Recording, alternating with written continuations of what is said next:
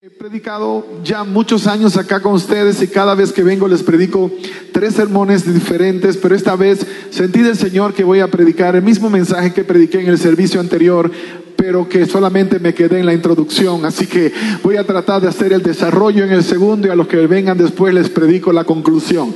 Así que vamos a ir de lleno al libro de San Juan capítulo 9 y vamos a mirar desde el versículo 1 en adelante. San Juan capítulo 9, versos 1 en adelante. Voy a estar leyendo la Reina Valera 1960. Dice la palabra, al pasar Jesús vio a un hombre ciego de nacimiento y le preguntaron sus discípulos diciendo, Rabí, ¿quién pecó? ¿Este o sus padres para que haya nacido ciego? Respondió Jesús, no es que pecó este ni sus padres, sino para que las obras de Dios, las obras de Dios se manifiesten en él. Me es necesario hacer la obra, las obras del que me envió, entre tanto que el día dura.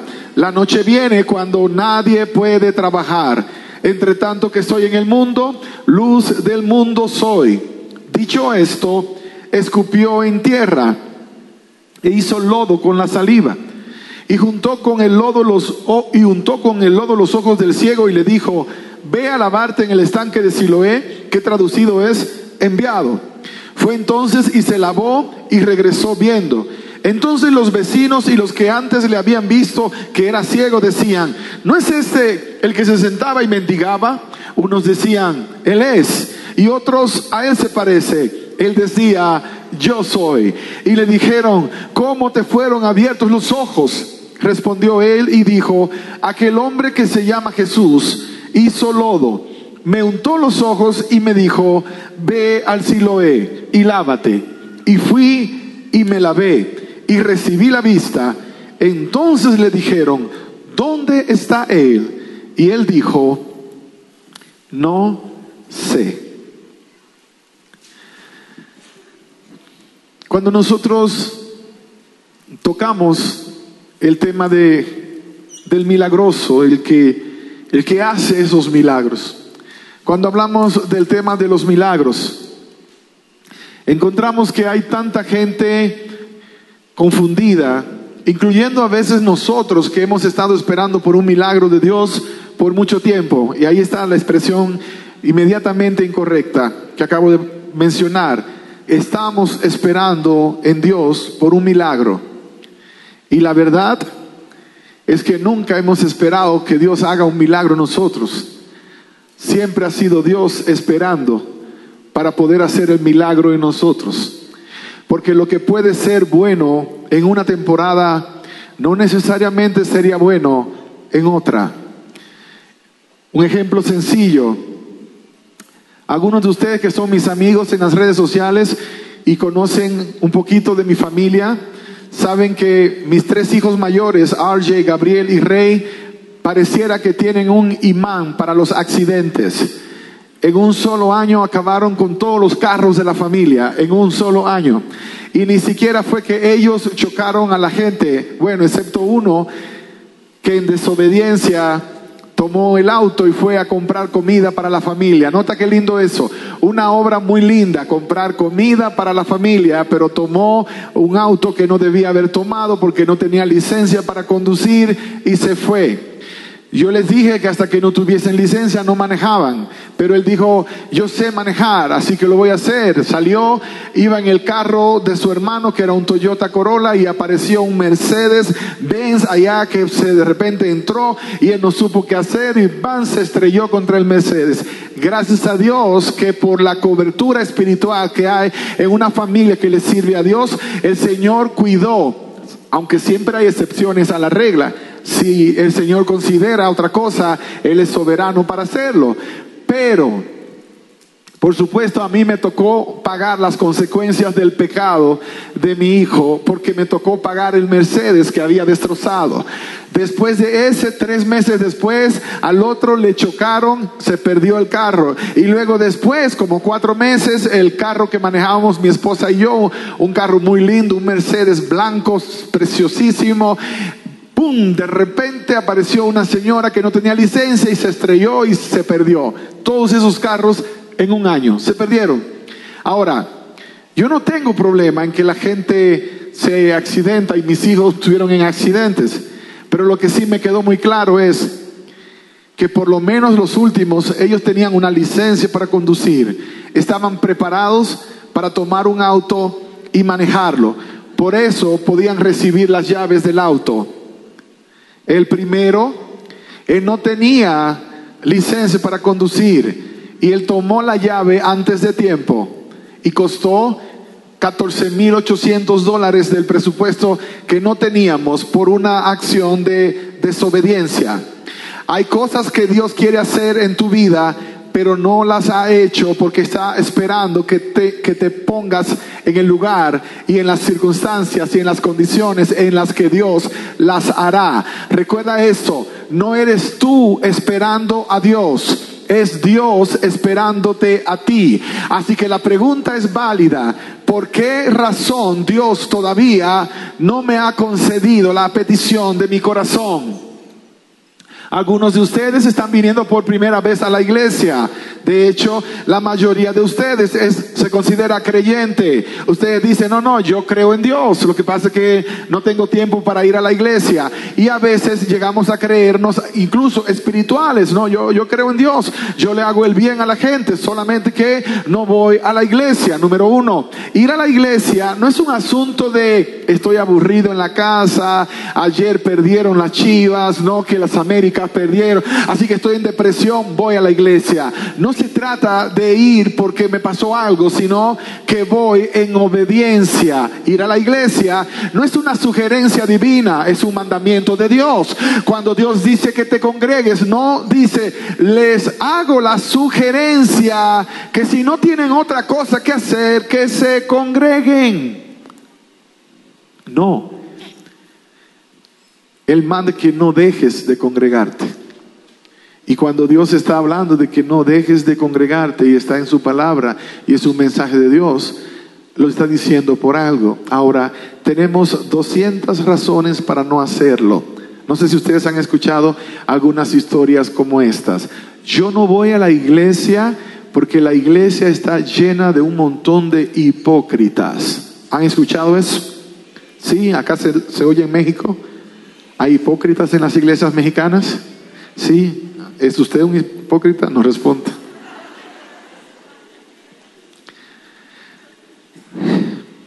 Porque el que no viene a la iglesia diciendo que no viene porque hay un montón de hipócritas, él en ese momento está siendo uno. Es un hipócrita. Porque ignorando su condición pecaminosa, deja de recibir la ayuda del médico por miedo a encontrarse con otro paciente que está enfermo. ¿Están sanos totalmente todos los que estamos acá? No. Salvos, sí. Porque si aceptaste a Jesús como tu Señor y Salvador, se te entregó la salvación como un regalo. Ahora, la sanidad del ser humano tiene que ver con la santificación del ser humano. La justificación por la fe es una experiencia instantánea cuando tú crees en Jesús como Señor y Salvador. Somos justificados gratuitamente por fe en Cristo Jesús porque lo declaramos como nuestro Señor y Salvador. Antes de irte hoy, tú puedes tomar una decisión que cambiará para siempre tu historia. Tú puedes declarar públicamente que Jesús es tu Señor y tu Salvador. Eso no te hace perfecto ni te convierte en un producto acabado, sino que al momento se inicia la experiencia de la santificación. Entonces comienzas un cambio que va graduando y vas creciendo. Y de repente un día te levantas y dices, wow, ya no digo las palabrotas que antes decía ¿Qué pasó? Y, te das cuenta porque la gente te va a decir, oye, oye, carnal, ya, ya, como que hablas diferente, como que ya no dices las mismas palabrotas de antes, oye, ya no te metes a esos lugares que antes te metías, ¿qué ha pasado? Oh, no, no, es que me encontré con Jesús y Él me cambió la vida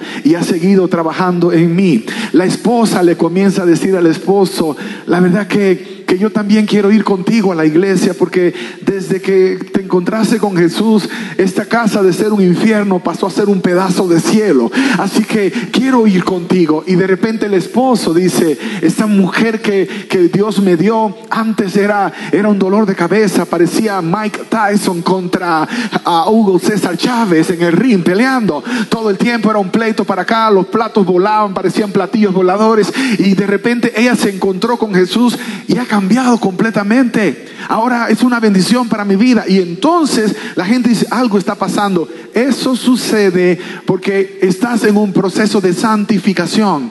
Dios está santificando tu vida que al mismo instante va produciendo una perfección de carácter. Por eso no puedo suspender el proceso. Por eso no es cuestión de que, oh, hoy llegué a la iglesia, le entregué mi vida a Jesucristo, a mi gente nos vemos en 20 años, me voy de vacaciones, voy a celebrar. No vayan a hacer como hizo mi papá el día que se bautizó. Yo creo que les conté hace unos años atrás. Mi papá era un traficante de drogas en la ciudad de Nueva York. Vivió una vida desastrosa y un día llegó a una de mis conferencias que era en un estadio en mi país. Él llegó para escuchar el tema, viajó desde New York para ir a una sola conferencia. Llegó el viejo, el que tanto respetaba, pero al mismo tiempo le teníamos miedo. El hombre que solamente era cariñoso cuando estaba borracho o drogado.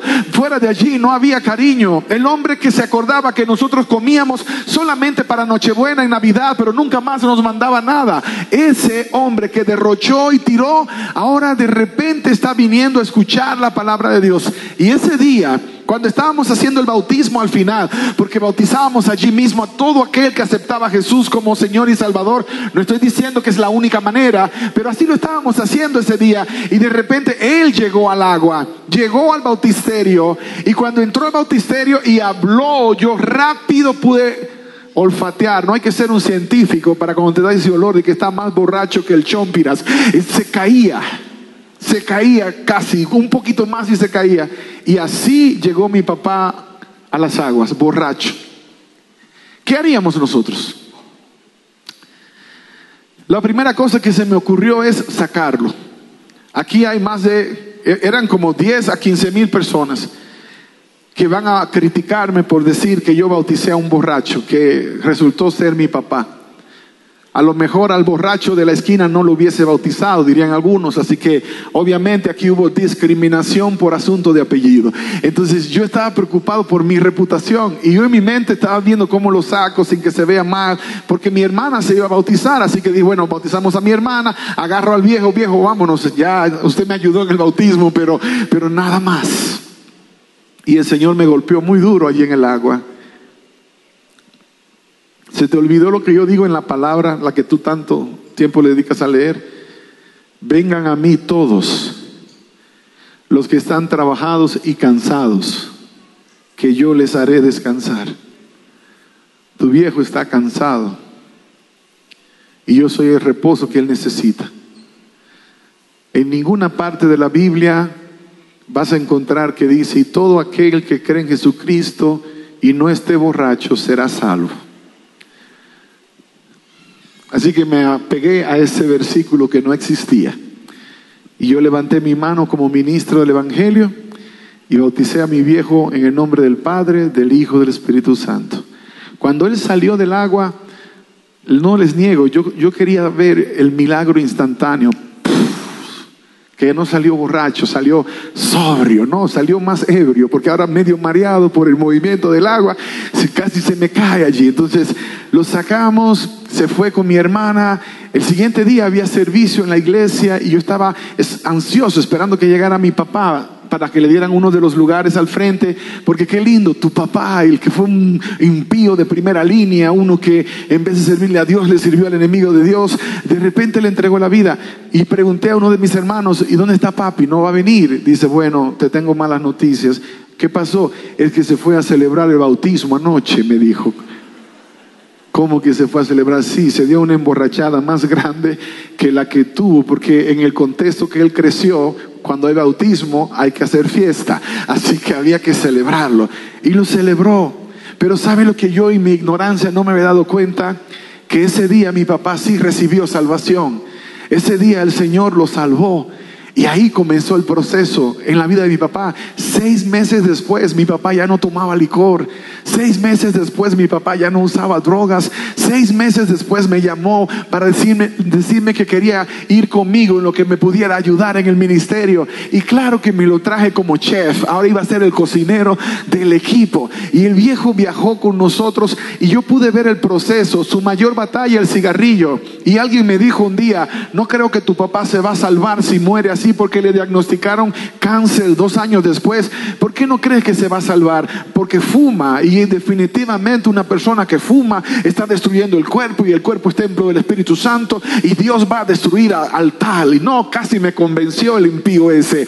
Y yo le dije, pero lo que te puedo decir es que si para salvar a mi papá un día antes él va a terminar el proceso de santificación, lo terminará. Y así fue. Mi papá no murió con un cigarro en la boca, pero murió cantando prefiero a Cristo antes que tener todos los reinos del mundo, decía, no se comparan con Él. Lo que Dios comenzó, Dios lo completó. Lo que Dios comienza, Dios lo completa. Yo no sé lo que te han puesto en la cabeza, yo no sé lo que te han contado, pero tú no tienes que ser un producto terminado para venir a Jesús.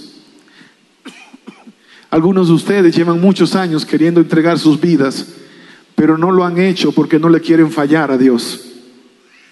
Oh, es que no quiero ser hipócrita, porque conozco algunos miembros de la iglesia que están allá celebrando y luego los veo en la noche celebrando en otros lugares que no deberían estar.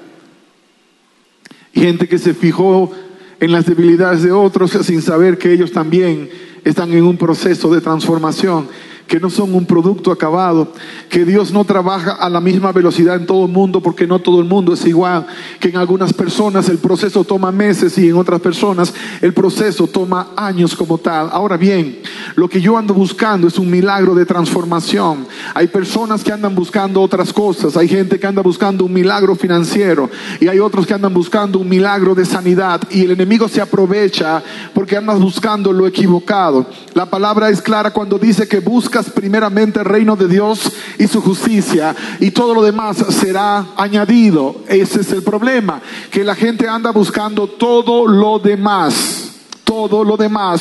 Y si al final se encuentran con Dios, amén, aleluya, gloria a Dios. Pero no es la razón de su búsqueda.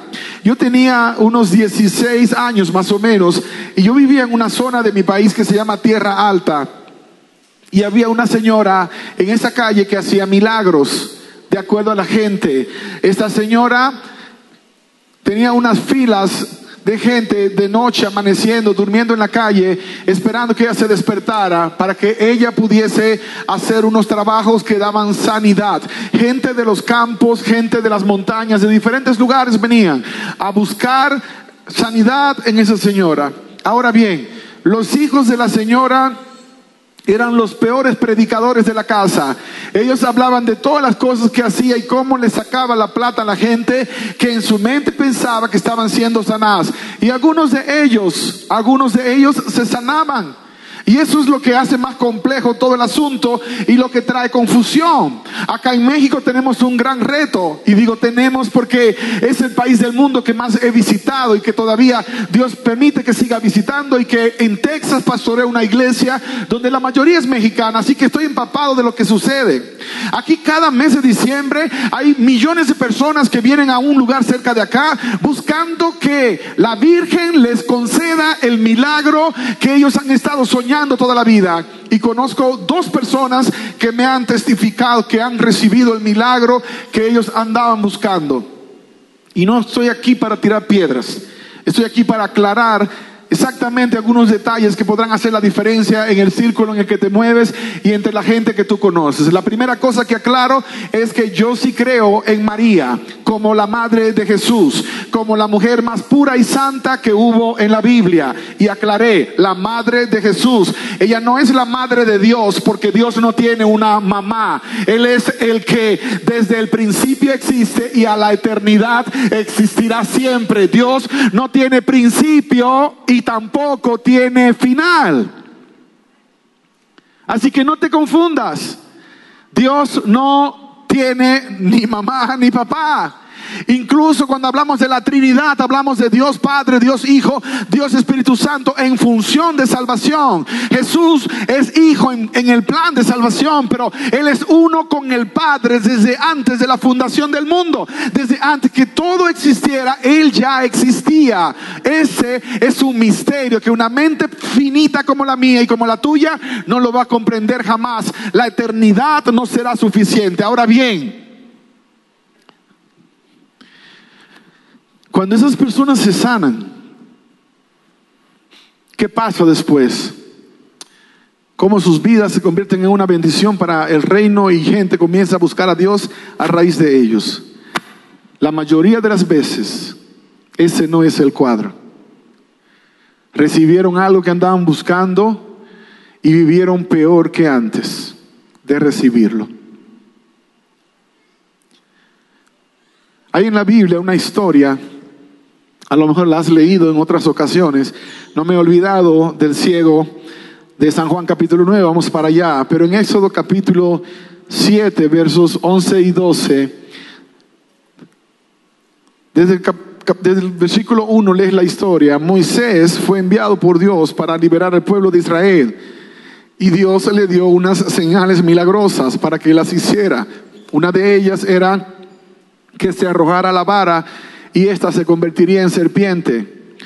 Y de repente el verso 11 dice, entonces llamó también Faraón sabios y hechiceros, e hicieron también lo mismo los hechiceros de Egipto con sus encantamientos, pues echó cada uno su vara, las cuales se volvieron culebras, mas la vara de Aarón devoró las varas de ellos. El diablo tiene poder para hacer cosas que parecen milagrosas pero que nunca pasarán la prueba del tiempo cuando se ponen al lado de los milagros genuinos que Dios hace. Por eso la vara de Aarón, que finalmente era la de Moisés, terminó siendo la vara que devoró todo lo que el diablo había hecho ese día, porque nada era genuino, ahora no se quedó allí. Luego Dios hizo que las aguas se convirtieran en sangre, y el verso 20 dice del mismo capítulo 7, y Moisés y Aarón hicieron como Jehová lo mandó, y alzando la vara golpeó las aguas que había en el río en presencia de Faraón y de sus siervos, y todas las aguas que había en el río se convirtieron en sangre, asimismo los peces que había en el río murieron y el río se corrompió, tanto que los egipcios no podían beber de él. Y hubo sangre por toda la tierra de Egipto y los hechiceros de Egipto hicieron lo mismo con sus encantamientos. ¿Hicieron qué cosa? Lo mismo. Y el corazón de Faraón se endureció y no los escuchó como Jehová lo había dicho. Nota esto, cuando tú miras un milagro que es de Dios, vas a encontrar que la gente se enamora más de Dios, se apasiona más de Dios y comienza a servir. Cuando ves que es una obra de imitación de parte del enemigo, lo único que pasa es que como con Faraón el corazón se endurece. Por eso hay gente que no quiere venir a la iglesia porque creen que ya Dios lo tienen, a Dios lo tienen en la casa, y que lo que ellos pidan Dios hace. Dios es como una máquina que echan una moneda y sale un producto. Viven equivocados porque viven engañados. Millones de personas, yo he visto gente salir de Chiapas corriendo para llegar a esta ciudad, sangrando sus pies para cumplir un voto detrás de un milagro. Algunos de nosotros hemos cometido el mismo error de hacer un montón de cosas raras queriendo que Dios nos dé un milagro según nuestras condiciones. El milagro del hombre con el que te quieres casar, el milagro de la mujer que tú crees que es la mujer de tus sueños, sin darte cuenta que va a ser la de tus pesadillas, pero Dios no te lo va a conceder porque te ama y luego te enojas con Dios y te alejas de Dios. El trabajo de tus sueños también pudo ser el trabajo de tus pesadillas. Cuando Dios no te lo da, es porque Él considera que no es lo mejor para ti y si estás dispuesto a confiar, entonces vas a darte cuenta, pasado el tiempo, que Dios va a darte algo mucho mejor que lo que habías perdido. Lo que vendrá será mejor, lo que vendrá será superior, lo que vendrá será grandioso, porque es lo que Dios considera que tú y yo necesitamos, no en nuestro tiempo, sino en el tiempo de Dios. No porque yo soy el mejor entre todos, sino porque Dios quiere bendecirme por encima de todo. Y lo único que Dios necesita es que yo me ponga en el lugar donde Él lo puede hacer. Y esa es la pregunta. Si estás en el lugar donde Dios puede hacer los grandes milagros en tu vida, mi propia vida sigue siendo para mí la evidencia de lo milagroso y de lo poderoso que es Dios. Las apuestas estaban en mi contra desde antes de nacer. Mi mamá era alcohólica antes de yo nacer y la gente creía que yo no iba a nacer. Nací en el segundo piso de la casa de mi abuela sin ni siquiera un médico cercano. La partera del barrio me trajo y cuando salí estaba la piel quemada y algunos decían que iba a ser un alcohólico. Este será alcohólico como la mamá porque pues desde el vientre estaba emborrachándose. Y no sé si fue que la neta tomé tanto en la barriga de mi mamá que no quiero saber del alcohol. No sé si fue eso. Pero Dios puso en mí un rechazo absoluto, claro, porque desde niño tenía que ir a la barra de mala muerte a sacar a mi mamá por una mano extremadamente borracha. Claro, porque desde niño podía ver lo que eso hizo con la vida de mi papá. Y no estoy siendo un fanático religioso, te estoy hablando de cosas que pudieron haber destrozado el plan y el propósito de Dios. Y eso es lo que a veces no nos detenemos a pensar, si lo que yo quiero es realmente lo que Dios quiere. Marcela cantaba hace un rato, lo único que quiero es agradarte. Cuando tú quieres agradar a Dios, cuando tu corazón está lleno de una pasión por agradar a Dios, entonces Dios comenzará a hacer a favor tuyo cosas que nadie se imaginó. Mi esposa sufre inmensamente conmigo a veces, porque también disfruta mucho la mayoría de las veces. Porque a veces me llegan cosas que me dijo Dios a mí, no le dijo a ella. Y ella por fe me tiene que creer. Hace poco nosotros nos mudamos en una casa que habíamos recién comprado y yo le dije, recién mudándonos, no nos vamos a quedar mucho tiempo en esta casa porque el Señor me dijo que nos iba a dar una casa mejor. Y ella me mira y ya ella sabe, que no voy a ir en otra dirección excepto la que Dios puso en mi corazón. Pero para llegar a ese otro lugar, tiene que estar dispuesto a pasar por el anterior. La casa que nos mudamos estaba para nosotros tan pequeña que casi nos mordíamos entre nosotros, así como cuando hay mucha gente que estás medio claustrofóbico y quiere salir corriendo. Yo necesito una oficina, no tenía. Yo necesito un lugar donde esconderme, ahí no había donde esconderse. Así que donde quiera había gente, hasta en el baño a veces ibas al baño y cerrabas y alguien te tocaba que te apures. Así que era un proceso para mí, decía Señor, pero si estábamos bien, oh, la historia es que la casa bonita que teníamos con un theater, con un cine hermoso, con una alberca, con agua caliente. El Señor me dijo durante la pandemia, oye, ya gozaste mucho, ¿cierto? La casa que me habías pedido, sí, Señor, gracias por la casa hermosa que nos diste. Bueno, el cuadro es que necesitamos la plata de la casa para poder cubrir todo lo que fue déficit durante el año de la pandemia. Y dije, pero ¿por qué no aguantamos el próximo año y a lo, mejor sale mejor la onda?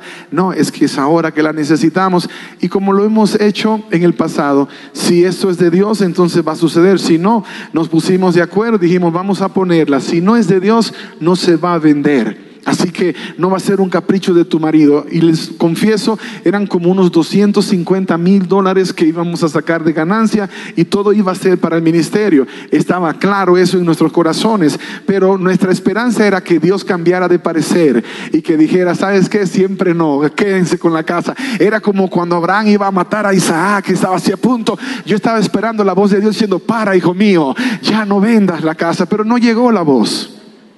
No llegó. Y para hacerlo más difícil, el día que la pusimos en el mercado, ese día llegaron cinco ofertas para, comprarnos la casa. Y una de ellas nos pagó más plata que la que estábamos pidiendo. Y no, esa misma noche en obediencia, antes que se arrepienta uno, firmamos todo y entregamos. Salimos de la casa y nos tocó irnos a un Airbnb, a una casa temporal, mientras cerrábamos la otra casa, que sería casi la mitad del tamaño en espacio. Así que cerramos y de repente cae la mega sabrosa nevada que cayó en Texas el año pasado. En, en la zona del norte de Texas cae una pulgada de nieve y nadie va a la escuela. Yo venía de Chicago con 36 pulgadas, había que ir a la escuela Así que eran, son mundos muy diferentes. Entonces, no cayó una pulgada, cayeron como cinco. El estado se congeló por una semana y nosotros estábamos en un Airbnb y la verdad que fue difícil porque no, no conocíamos la casa, se fue la electricidad, el toilet ya no había agua para echarle, así que había que entrar con respiración aguantada. Era todo una experiencia amarga, Señor, pero si tú sabías que esto iba a pasar, ¿por qué no nos aguantaste en la casa? Allá por lo menos de la alberca podíamos sacar una cubeta de agua y le echábamos. Aquí ni siquiera eso teníamos. Un día en la desesperación dije, voy a ir a comprar comida porque no teníamos comida. Y salí en un carro grande que teníamos todavía en ese momento, unas, bueno, tenemos una suburban. Y dije, este es 4x4, este es todo terreno, no importa que haya nieve, nada. Así que, porque los chicos me dijeron, papá, mira, ah, no creo que el carro va a poder salir porque saliendo hay una cuesta muy empinada y está toda llena de nieve. Ah, no sabes lo que es un mega carro con un mega chofer de experiencia. Así que ahí vamos. Y me fui, me fui con uno de los muchachos y, y cuando miré toda la cuesta así, le di al carro, vamos para allá, cuatro por cuatro. A mitad de la cuesta paró y comenzó a patinar. Y ahí no hubo ni segunda, ni tercera, ni primera, ni misericordia que valiese. El carro se fue hacia atrás y mi oración era, Señor, que no matemos a nadie, que nadie esté en el medio. Y había un carro estacionado que intentó subir y no pudo y lo tuvieron que dejar allí.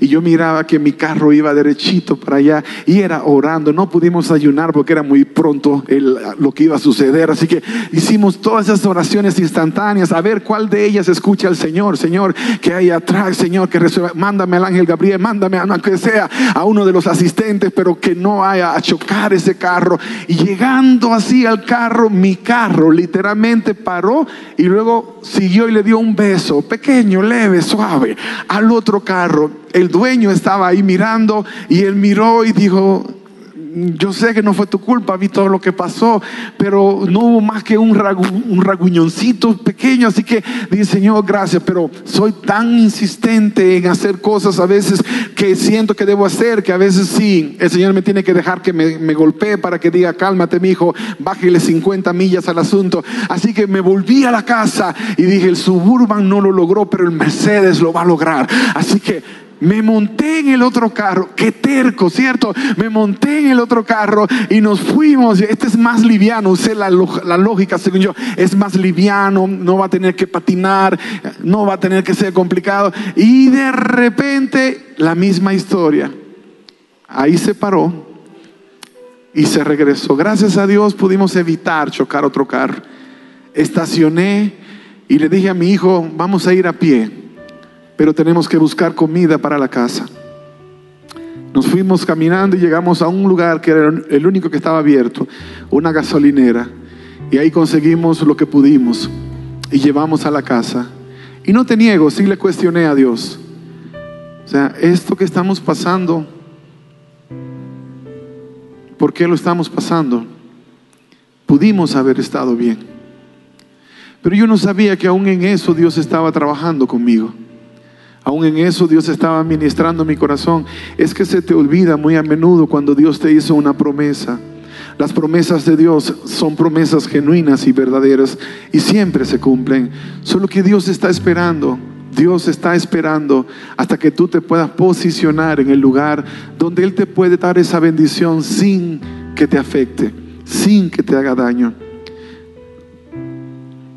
Gracias a Dios y ya nos llevó a la casa donde esperamos que nos deje quietos por 10 años. Le dije, Señor, 10 años, por lo menos 10 años. Aquí sí, danos 10 años. Ya tenemos el espacio, ya no tengo que andar escondiéndome de, de, la gente. Ya sé que me puedo meter en mi oficina y la gente tendrá espacio para hacer otras cosas. Y como Dios siempre da más abundantemente de lo que nosotros pedimos, Dios da más abundantemente que lo que nosotros qué?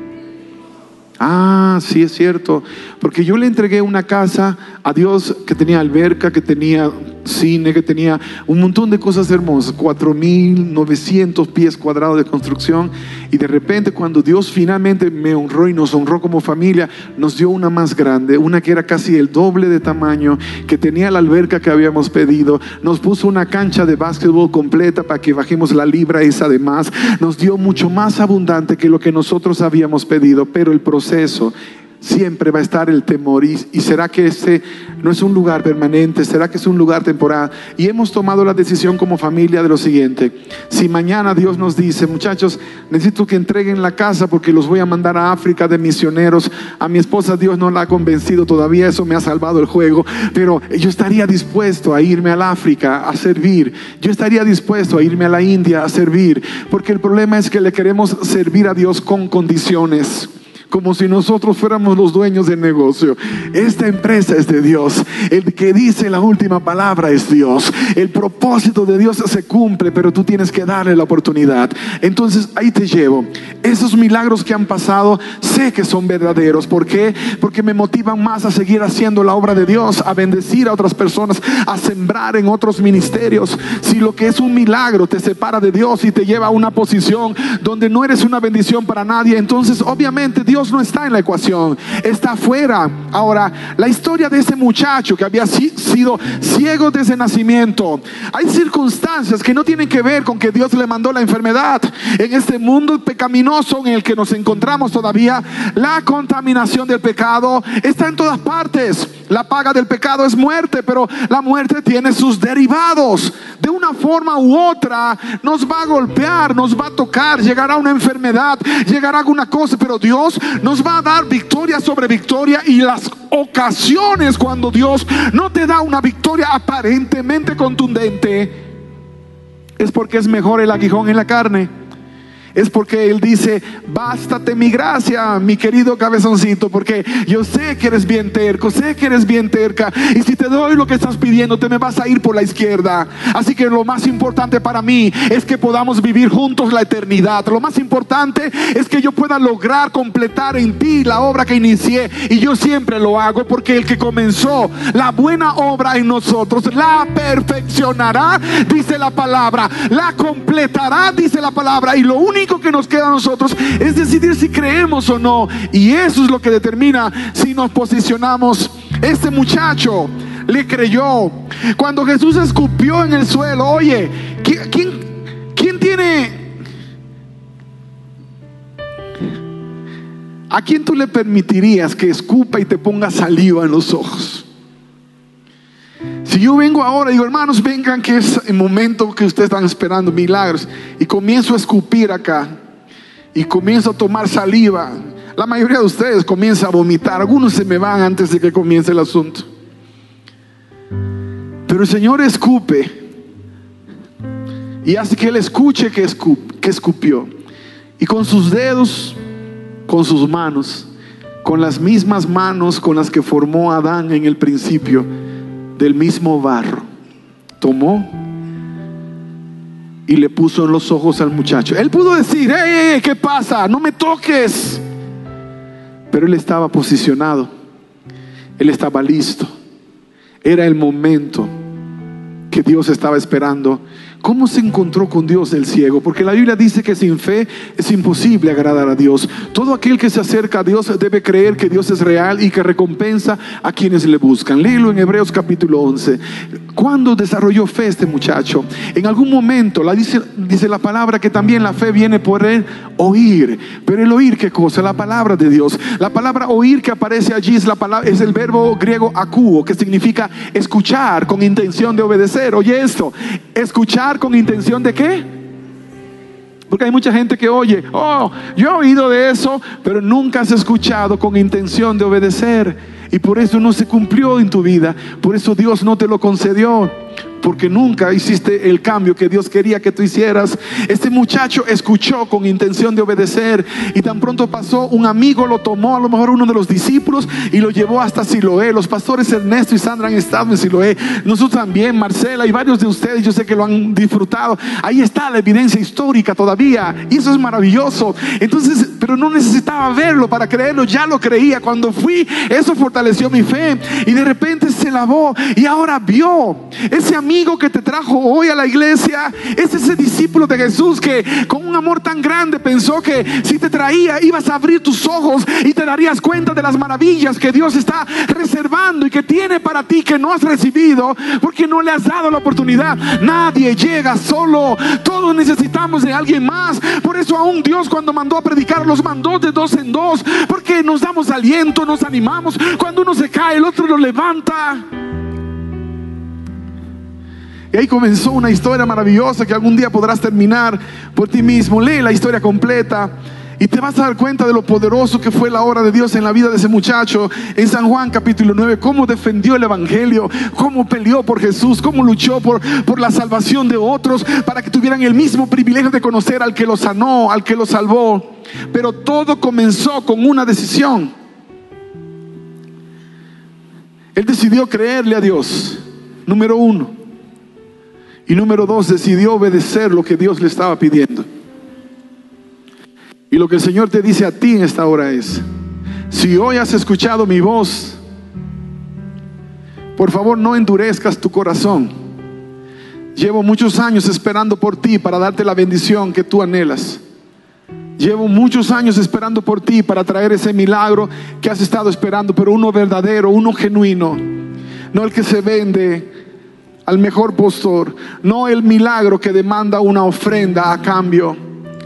Me da me dan náuseas cuando veo predicadores diciendo si das una ofrenda de mil dólares o traes una ofrenda de dos mil, Dios va a sacar a tu hijo de las drogas como si Dios vendiera milagros, como si Dios estuviese en el negocio de vender sanidad.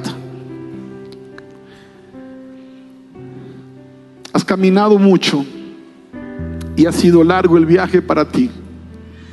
Pero todos los que estamos aquí, que somos discípulos de Jesús, que seguimos al gran maestro, te podemos decir que valió la pena todo lo que sucedió desde el principio. Y aunque somos productos no terminados, Dios sigue trabajando en algunos. Hace poco tuve a mi suegra una semana en la casa, pero estoy contento porque esa semana yo estaba en Santorini, en Grecia, por allá. Y mi esposa no estaba enojada porque andaba conmigo, así que... Pero ella dice, Dios todavía está trabajando en ti. Le dije, sí, eso es cierto algún día me sanará, yo creo que en el cielo, pero, pero vamos bien, vamos en el camino.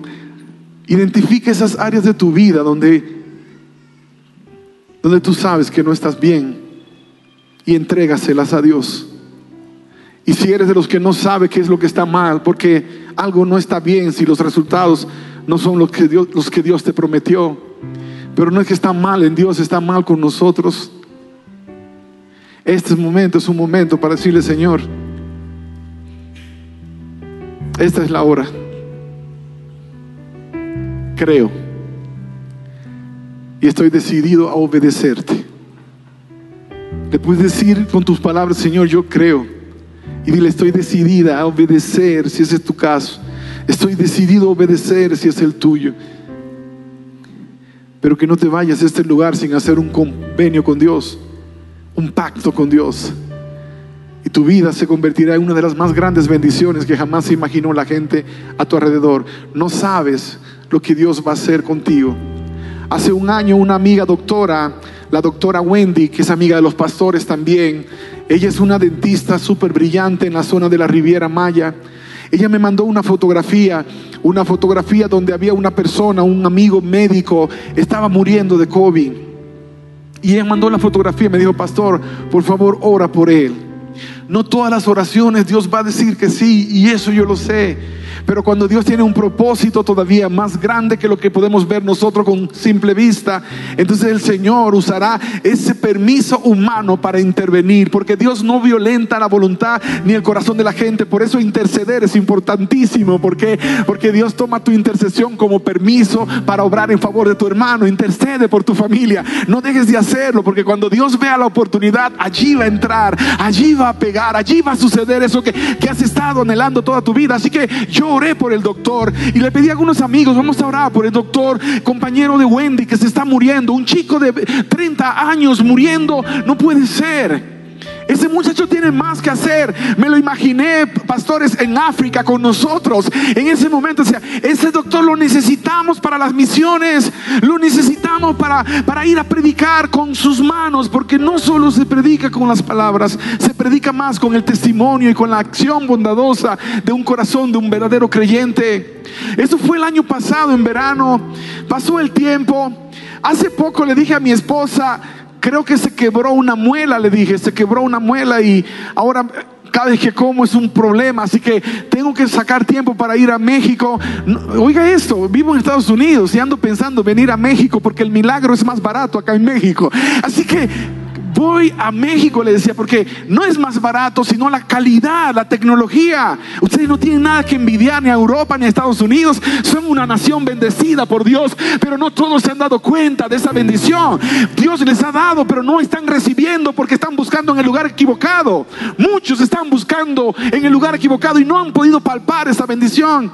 Así que arreglamos las cosas y apenas el domingo pasado determinado, no puedo seguir diciendo que no tengo tiempo, tengo que ir al dentista, porque ahorita se me rompen todos los demás y ahí sí cuadró el, el asunto. Y pude viajar.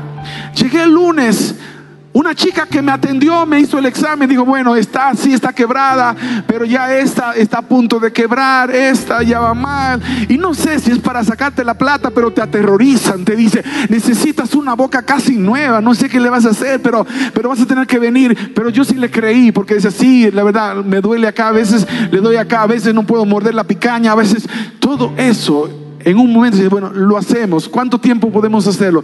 Tienes que quedarte dos semanas, dos semanas, dos semanas y se acaba el mundo en Texas, porque casi todos me necesitan, mi esposa me necesitan, mis hijos me necesitan, los miembros de la iglesia me necesitan, aunque sea para criticarme, pero me necesitan, me necesitan. Porque siempre hay alguno que cuando usted ve una foto en Europa dice, allá van mis diezmos, siempre habrá uno. Gracias a Dios que hace un tiempo me curó de preocuparme por lo que la gente tiene que decir, sino lo que importa es lo que Dios tiene que decir.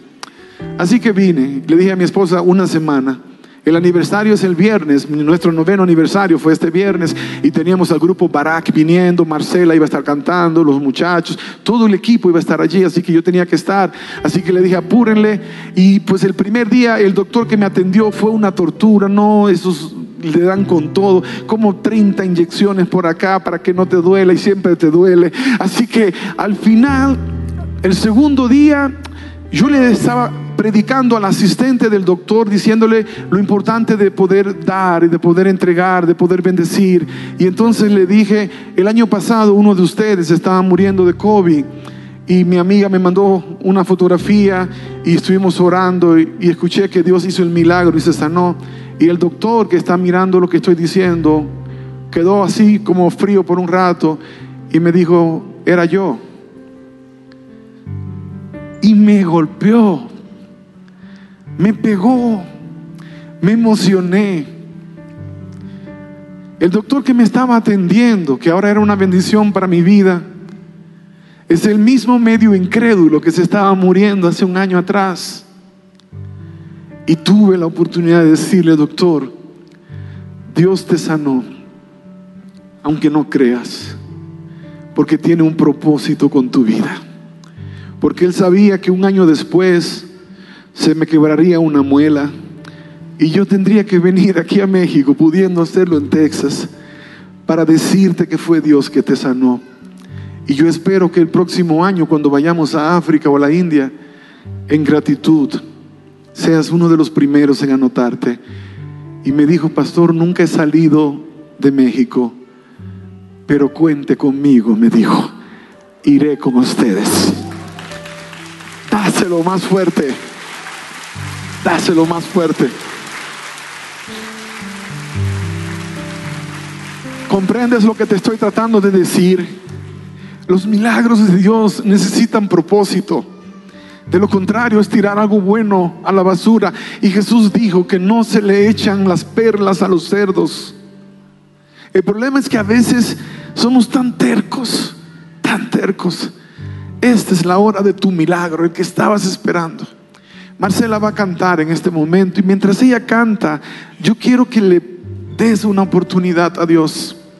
Esta invitación no es para los miembros de iglesia, aunque todos necesitamos un milagro de Dios de tiempo en tiempo, porque por eso es el milagroso, siempre está haciendo milagros para nosotros. Pero el más grande de todos los milagros es el milagro de la salvación. Y ese necesita que tú aceptes, que tú recibas. Y si lo quieres recibir hoy, si quieres recibir a Jesús como tu Señor y Salvador hoy en esta casa, en este lugar, mientras Marcela canta esta oración, Ponte en pie. Si de verdad lo quieres aceptar como tu Señor y Salvador. Si lo quieres recibir como el dueño de tu vida. Atrévete a darle una oportunidad. Ha sido largo el viaje, pero al fin llegué. La luz llegó a mis ojos, aunque lo dudé. Fueron muchos valles de inseguridad los que crucé. Fueron muchos días de tanto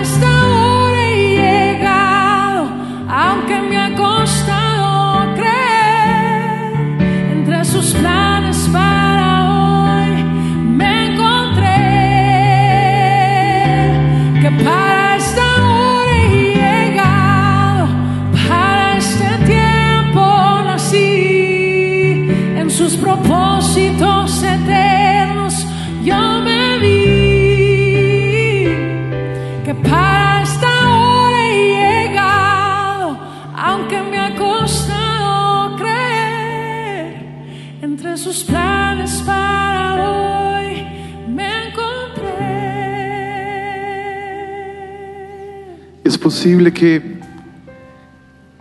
que tú no pensabas que esta hora iba a llegar, pero llegó. Tú no pensabas que viniendo a este lugar, el Señor te iba a hacer una propuesta de vida que cambiaría para siempre tu historia. Pero sucedió. La iniciativa es de Dios, pero necesita el hombre recibir. Yo voy a pedir, Sammy, si me das iluminación, porque yo quiero ver los rostros de estos hijos e hijas de Dios que hoy han tomado esta gran decisión de aceptar a Jesús como Señor y Salvador. Pero si tú no te has levantado porque estás pensando que a lo mejor no estás listo para dar este paso de fe en el nombre de Jesús, te invito, dale a Dios una oportunidad. Dios te ha dado tantas oportunidades en tu vida.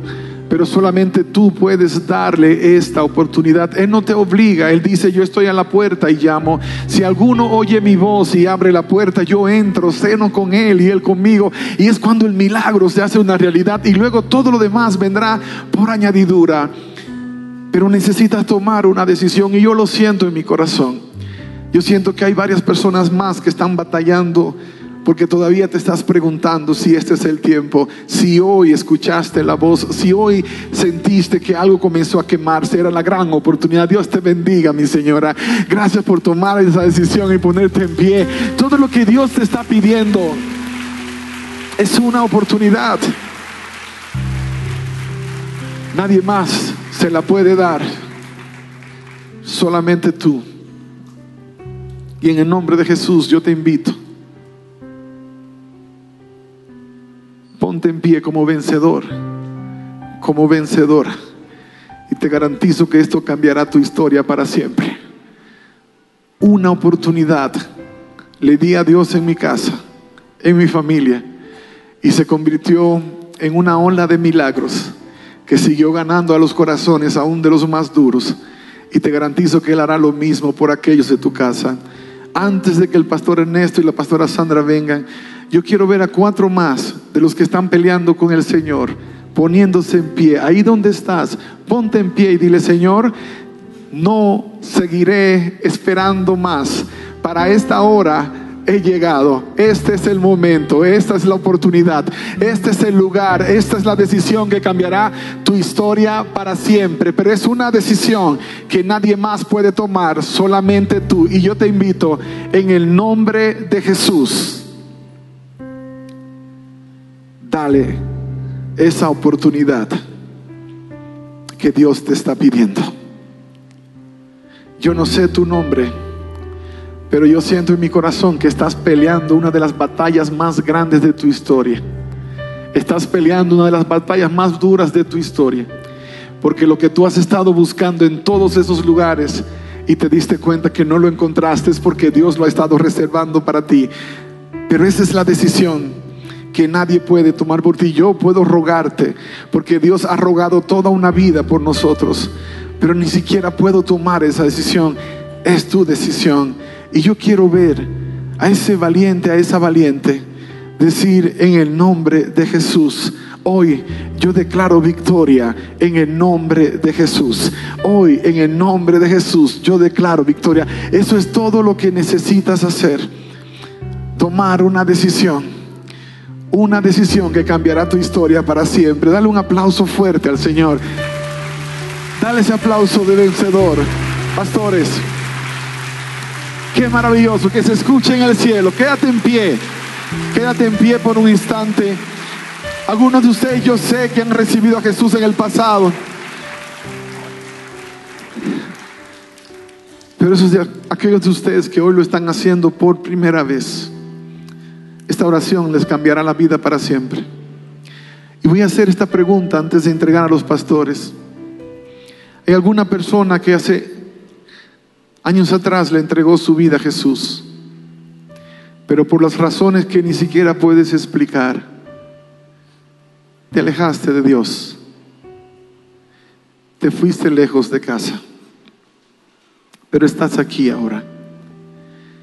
Y hoy se convierte en tu día de reconciliación con Dios. Levanta tu mano solamente. ¿Dónde estás? Dios te guarde, querida. Dios les bendiga. Dios les bendiga. Dios te bendiga, Dios te bendiga. Dios les bendiga. Dios les bendiga. Así puestos en pie queremos guiarles a hacer una oración, no sin antes decirles de verdad, así como estás tú en ese lugar y en esa silla, quizá aún los que todavía están sentados luchando, yo estuve un día también.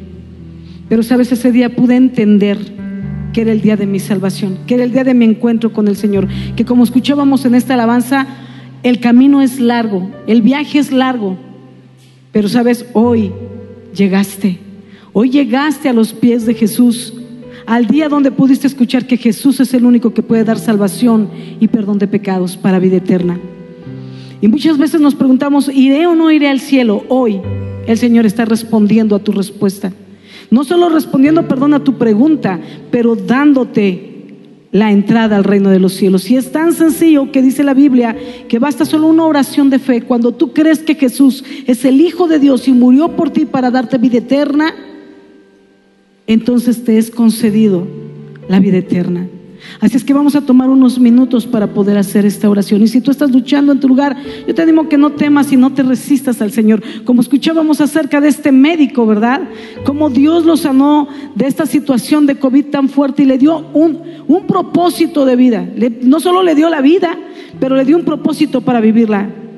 Y próximamente irá a África. Y lo digo así porque ahora entiendo que él invitó. Él nos invitó hace dos años antes de COVID. Él nos invitó y tuvimos la oportunidad de ir a África. Yo te digo a ti, si tú le entregas tu vida al Señor y empiezas a caminar cerca de Él, conociéndole, leyendo la palabra, vas a encontrar tu propósito de vida y eso es lo único que te va a dar plenitud aparte de la vida eterna. Así es que vamos a hacer esta oración. Yo te pido que tú que estás de pie y que tú que quieres tomar esta decisión de hacer un alto en tu pasado, un alto en tu manera de vivir y comenzar una vida nueva en Cristo Jesús, porque Él te da hoy esa oportunidad que puedas repetir después de mí esta oración. Es que yo te animo a que tú puedas de corazón declarar con tu boca una oración sencilla, pero de fe, entregándole tu vida y recibiendo de Él vida eterna. Repite después de mí, Señor Jesús, en esta hora te doy gracias por la oportunidad de estar aquí, escuchando de tu amor por mí. Hoy te reconozco como mi único y suficiente Salvador. Te pido que entres en mi vida, que me laves de todos mis pecados y me perdones por toda mi maldad. Creo en ti, creo en tu perdón, creo que me puedes dar vida eterna y también creo que puedes darme una vida nueva a partir de hoy. Te recibo en mi corazón. Amén y amén. Señor, te damos gracias. Gracias por cada persona que de corazón ha hecho esta oración de fe, recibiéndote, Señor, invitándote a entrar en sus vidas, Señor. Tu palabra dice que cada pecador que se arrepiente, Señor, provoca fiesta en los cielos de júbilo porque tiene vida eterna. También tu palabra dice, Señor, que cada persona que te recibe como Señor y Salvador, su nombre es escrito en el libro de la vida eterna. Gracias, Señor, por cada nombre de cada persona que hoy ha creído en ti, te ha invitado a entrar en sus corazones, porque hoy, en esta fecha 24 de octubre, Señor, su nombre ha sido escrito en el libro de la vida eterna. Gracias te damos por ello, en el nombre de tu Hijo amado, quien pagó por cada uno de nosotros. Amén y amén. Amén. Gloria al Señor. Gloria a Dios. Gloria a Dios.